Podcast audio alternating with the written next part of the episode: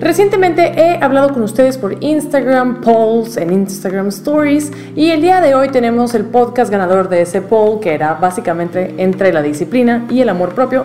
Más adelante vamos a tener un capítulo del amor propio, pero como este fue el ganador, pues aquí estamos. Eh, la disciplina es algo con lo que he platicado con ustedes, con amigos, con familiares, con muchas personas, y creo que el concepto de la disciplina a veces se transgiversa un poquito, porque tenemos como el entendimiento de que la disciplina es como sufrir, es algo difícil, es algo que no todo el mundo puede alcanzar. El día de hoy, justamente voy a buscar desbancar todos estos mitos de por qué tú sí tienes la capacidad, como todos los demás, de ser una persona disciplinada.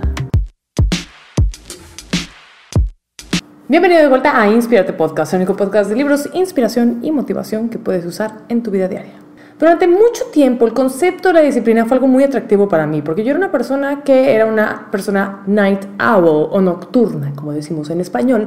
En el caso, básicamente lo explico como una persona que se duerme muy tarde y se levanta tan tarde como es posible. Si tengo escuela a las 10 de la mañana, por inventar cualquier horario, me voy a levantar a las 9 o a las 9 y media. Eh, y al contrario, durante la noche me voy a dormir a la 1 o 2 de la mañana. Entonces es un ciclo que yo solía repetir, sobre todo en mi adolescencia, que no me llevaba a ningún lado en mi muy humilde opinión. No estoy juzgando, hay personas que les funciona ser personas nocturnas, a mí en lo personal me funciona más ser una persona matutina. Así que el día de hoy quiero platicar un poquito sobre cómo yo terminé siendo eh, la persona que soy el día de hoy, ¿no? O sea, muchas personas me dicen, Carla, pero es que cómo le haces para ir al gimnasio todos los días, o cómo le haces para controlar tu alimentación, o cómo le haces para, para todos los proyectos que tienes, todas las ideas que generas, tu libro, tu podcast, eh, marketing, lo que sea. Eh, y bueno, la verdad es que Creo que una cosa bien interesante es ver desde dónde estamos empezando. Un lugar donde muchas personas empiezan es leyendo libros, escuchando podcasts sobre algo como por ejemplo el 5 a.m. Club, que también se habla mucho sobre, no sé, bañarte con agua fría en la mañana, levantarte a las 5 de la mañana, hacer todo este rollo, pero eh, digamos que yo siento que todos esos experimentos están muy bien que los hagas, siempre y cuando tengas entendido por qué, por qué quieres hacer este cambio en tu vida. No se trata solamente de que serás una persona exitosa si todos los días te levantas a las 5. No serás definitivamente una persona exitosa si solamente te bañas con agua fría. La disciplina y el autocontrol va mucho más allá de eso. Pero bueno, todo esto, ¿cuál es el concepto de la palabra fuerza de voluntad, autodisciplina, control? Todas estas cosas escriben exactamente lo mismo la fuerza mental que se requiere para hacer las cosas que hay que hacer, incluso si no tienes ganas, si no te apetece. La fuerza de voluntad se describe además como una capacidad de una persona para resistir las tentaciones a corto plazo y poder cumplir con los objetivos a largo plazo. También se define con la capacidad de una persona para ignorar un pensamiento, sentimiento o tentación que no contribuye a esta meta.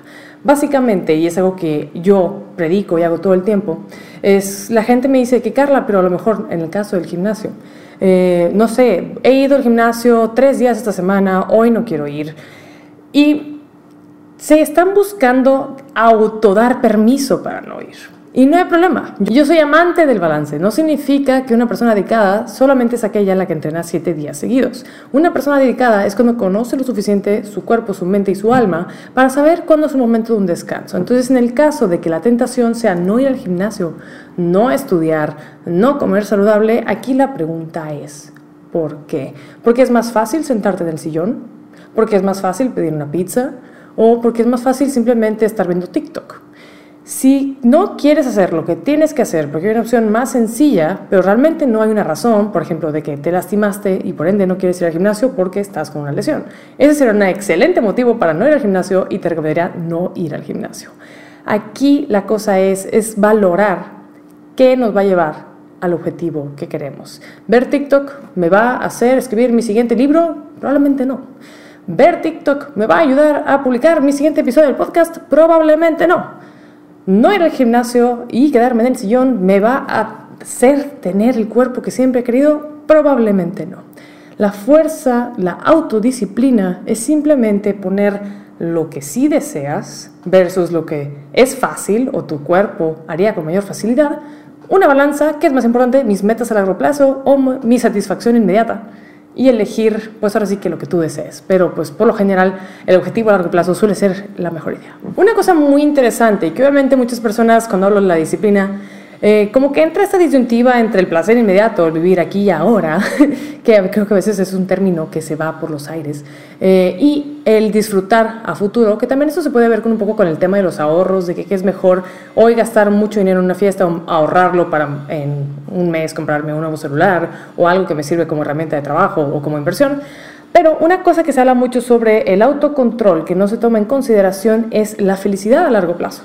Porque uno podría pensar que, no sé, a lo mejor irse a esa fiesta y gastarse 5 mil pesos en el antro, en alcohol, en lo que sea, eh, es la felicidad. Porque inmediatamente estoy haciendo amigos, estoy socializando, me la estoy pasando bien.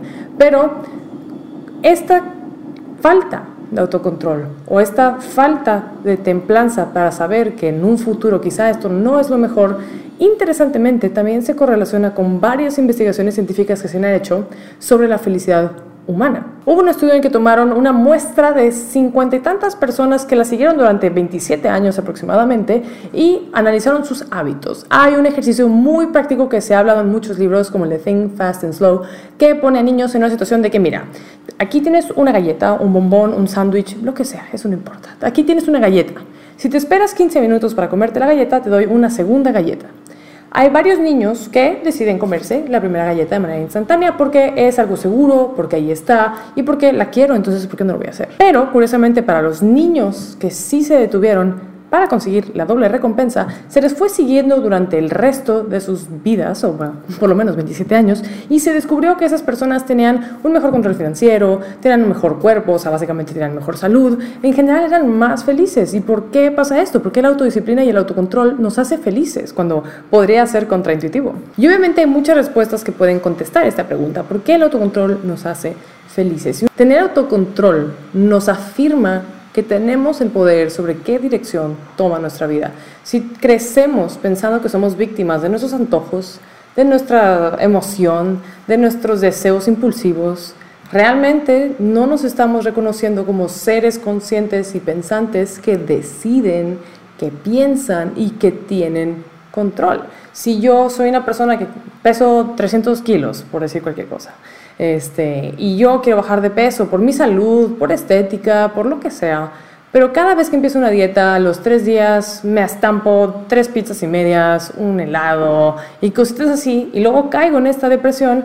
Esa depresión consiste en yo percibirme como una persona sin control, de soy como soy, ya me fregué, así se quedaron las cosas, no hay manera fuera de aquí. Y justamente por eso yo creo, mi opinión personal, que por la razón por la cual el autocontrol nos otorga también felicidad. Porque si yo estoy en una situación que no me gusta, ya sea financiera, eh, social, de la que sea, y yo tomo todas mis herramientas y elijo los caminos que yo deseo, eventualmente podré salir de ahí o podré hacer la situación mejor, pero no me voy a quedar en esa situación de víctima de, bueno, pues esto es y listo. Así que todo esto, ¿cómo podemos mejorar nuestra disciplina? El día de hoy te voy a dar seis tips, así que saca tu libreta, saca una pluma y ponte a anotar porque tenemos mucho que explorar. Número uno, clave para mejorar tu disciplina es desarrollar tu tolerancia a trabajar bajo presión. Pero Carla, ¿cómo voy a hacer esto? Obviamente trabajar bajo presión a nadie le gusta, no está padre y si planeamos bien nuestro trabajo, nunca deberíamos estar bajo presión. Pero la disciplina es como un músculo. Si lo usamos diario, lo ejercitamos, lo desarrollamos, lo crecemos, lo mejoramos. Y si no lo usamos nunca, pues se va deteriorando como todo en esta vida.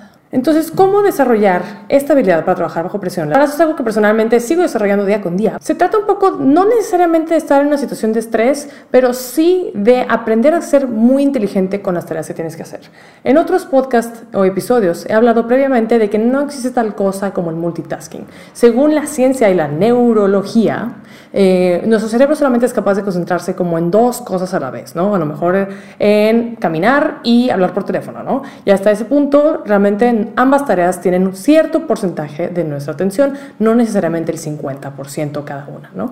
Cuando metemos una tercera tarea, no es como que nuestro cerebro se divida en 33, 33, 33% de atención, sino al contrario, el 100% se divide 50 aquí, 50 acá, luego como que un 10%, se reparte ese mismo porcentaje, pero no es equitativo entre las tres una manera de desarrollar tu trabajo bajo presión es tener deadlines. Como todos, si no tenemos fecha de entrega para nada, pues sí, obviamente la vida se nos puede ir trabajando y haciendo, pero nunca terminando. Entonces, tener una fecha de terminación para todo y que sea, pues, medianamente retador. No sé, en mi caso, de que quiero publicar un libro, no voy a dejarlo al aire de, bueno, pues algún día cuando esté listo.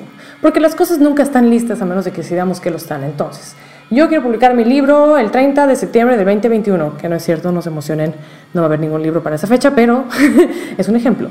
Eh, entonces le pongo esa fecha, ¿no? Entonces me pongo a trabajar conforme a esa fecha, pero al mismo tiempo podré tener otro proyecto de que quiero lanzar cinco episodios de mi podcast y todos son para tal fecha. Y además quiero, no sé, eh, darme tiempo para hablar con mis amigos, o sea, tomarme un café con ellos cada día de la semana, eh, a lo mejor entablar nuevas relaciones comerciales o lo que sea. El punto es ponerle fecha a todo, ponerle horario a todo y va a haber días que vamos a tener que trabajar muchísimo, que a lo mejor de 9 a 2 de la tarde tienes una cosa que hacer y de 3 a 6 tienes otra y de 6 a 9 tienes otra y así se te va el día y puedes sentir que es mucha presión, pero pues al final del día esas son las pequeñas cosas que te van a permitir malabrear más pelotas y de mejor manera. Obviamente sin llamarle nunca multitasking, porque como sabemos, eso no existe. Número dos, y lo vi en un podcast invitado con Betty Martínez, lo puedes buscar en la temporada número 2, episodio 25, si no me equivoco, y si no está muy cerca de eso.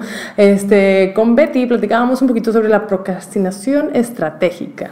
La idea de aquí es posponer las cosas no de manera indefinida, pero, por ejemplo, si tú tienes, hoy es lunes y voy a entregar un reporte el viernes, no necesariamente tengo que terminar el reporte lunes o martes, sino lo empiezo el lunes, dejo martes, miércoles, jueves y el viernes muy temprano en la mañana antes de enviarlo lo vuelvo a revisitar y le hago ajustes o lo mejoro y le cambio.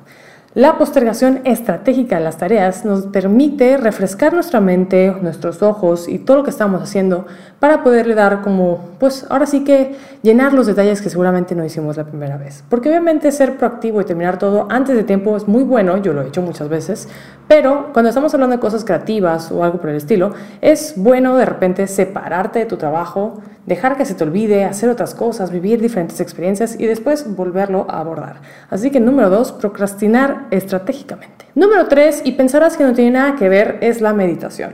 Ya sé, vas a pensar, esto es algo muy mental, estamos hablando de disciplina, de desarrollo, de fuerza de voluntad. La meditación, ¿dónde entra? Aquí. Y la meditación creo que es muy buena para desarrollar la autotemplanza, la regulación personal, porque pues si alguna vez has intentado meditar, básicamente consiste en sentarte y callarte durante un periodo de tiempo indefinido, tú lo decides.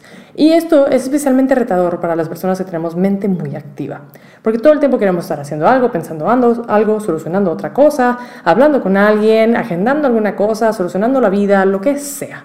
Entonces, esto creo que es una situación que nos puede poner incómodos a muchos porque también nos hace escucharnos a nosotros mismos. Entonces, nos podemos dar cuenta de muchas cosas que no estamos haciendo o que podríamos hacer de una manera diferente. Entonces, meditar es una de esas herramientas que, creas o no, te va a ayudar a ser más disciplinado. Número cuatro es eliminar las tentaciones. No me acuerdo en qué libro leí porque he leído muchísimos libros en mi vida, pero una cosa muy interesante que creo que fue en el de Atomic Habits. Un buen hábito o un buen desarrollo personal de autocontrol muchas veces ni siquiera viene de tener este superpoder de control. Mucha gente piensa de que, wow, Carla, ¿cómo le haces para no comer pastel cada vez que traen un pastel a la oficina? Neta, qué autocontrol. Y no, la verdad que no. Muchas veces es de que, bueno, sabes que van a llevar pastel a la oficina porque alguien cumplió años. Una manera muy fácil de tener autocontrol es ese día come en otro lado. Por ejemplo, ¿no? O sea, si tú comes en oficina y siempre después de la comida traen el pastel y tú sabes que no quieres comer pastel porque no está en tu dieta, porque estás tratando de comer menos azúcar, por lo que sea, ¿qué tal si ese día comes en otro lugar? Te alejas de la tentación. Si tú sabes que vas a estar expuesto a algo que va a hacerte luchar contra tu objetivo, mejor ni siquiera te pongas en esa situación. Si ya sabes que cada vez que agarras tu celular cuando estás, no sé, en transporte público, eh, hay una gran probabilidad de que veas TikTok en lugar de leer un libro, pues mejor guarda tu celular en algún lado donde no esté tan a tu alcance y ten tu libro a tu mano. Básicamente aquí es reemplazar la tentación con el objeto que sí queremos y así ni siquiera tenemos que controlarlos. O sea, la cosa que nos tienta no es opción. Punto. Así que básicamente es ese. Número 4, elimina tus tentaciones. Número 5, ten un plan B. parte del autocontrol es aceptar que las cosas no siempre salen como queremos. Si a lo mejor yo quería sacar 10 en examen de matemáticas, pero saqué un 70, porque de eso dependía mi calificación global, bueno, ¿cuál es mi plan B? Pedir ayuda al profesor, buscar tareas extracurriculares, eh, hacer un proyecto añadido, en pedir una reentrega de mi mismo examen es generar planes alrededor de lo que queremos lograr. Si quiero pesar 55 kilos pero para tal fecha, pero en lugar de eso peso 57, bueno, ¿qué puedo hacer? Puedo extender mi tiempo, puedo ajustar mi dieta, puedo ajustar el ejercicio que estoy haciendo, obviamente siempre acompañado de un profesional de la salud. Este, pero básicamente es tener un plan B, porque obviamente las cosas no siempre son perfectas, tampoco hay que agüitarnos si no logramos el 100% de nuestro objetivo, de acuerdo a lo que nos establecimos, porque somos humanos, es tener un plan B, no ser tan duro con nosotros mismos y continuar en la dirección correcta. Y número 6 es algo que también hablo muy seguido, es dormir bien, comer sano y hacer ejercicio, porque hay que regresar al punto del el inicio. ¿Con qué estamos trabajando? Estamos trabajando con un cuerpo humano que tiene sus necesidades necesita ciertos nutrientes, necesita ciertas horas de sueño, necesita movimiento, necesita oxígeno, necesita agua, necesita cosas. Si la maquinaria con la que quiero trabajar no está funcionando a la perfección o en su mejor estado, todo lo demás que yo le quiera añadir a su lista de cosas por hacer va a ser más difícil. Así que si me puedo concentrar en tener mínimo 7 horas de sueño, en comer alrededor de las calorías que mi cuerpo necesita, consúltelo con un profesional, este, sí también puedo hacer ejercicio que vaya de acuerdo a mi estado físico, a lo que yo disfruto, algo que me divierte, que al mismo tiempo hace que mi sangre y mi oxígeno fluya, pues todo va a ser más fácil. Entonces ya sé que Inspirarte Podcast no es un podcast de nutrición ni de ejercicio, pero lo menciono muy seguido porque creo que es clave para el resto de las cosas que hacemos como personas. Así que, Carla, ¿cuáles son las cosas que puedo hacer el día de hoy para desarrollar mi disciplina, autocontrol, todo esto? Número uno es desarrollar tu tolerancia a trabajar bajo presión. Número dos, procrastinar de manera estratégica. Número tres, meditar. Número cuatro, eliminar tentaciones. Número cinco, tener un plan B. Y número seis, mantener el cuerpo sano. Así que nada, esos son mis comentarios de acuerdo a la disciplina. La verdad es que seguramente te han generado bastante dudas. Cualquier duda que puedas tener referente a lo que he dicho el día de hoy, me puedes contactar por Instagram, Carla Me encanta platicar con ustedes, me encanta estar en contacto, me encanta hacerles preguntas. La verdad es que creo que tenemos una dinámica súper cool. Yo la disfruto mucho y la aprecio bastante. Así que si tienes cualquier tipo de duda, quieres que hable de otro tema, no tengas miedo, escríbeme por ahí. Me puedes seguir en TikTok también como soy Carla Twitter, Facebook, todo eso que ya tú conoces. Yo soy Carla Nibs Prepárate para la tercera temporada de Inspirarte Podcast que viene ahora en septiembre y a un giveaway secreto que está a punto de ocurrir por Instagram. Así que yo soy Karen Nips. Es un honor y un placer tenerte aquí el día de hoy y te veo en el siguiente Inspirarte. Bye.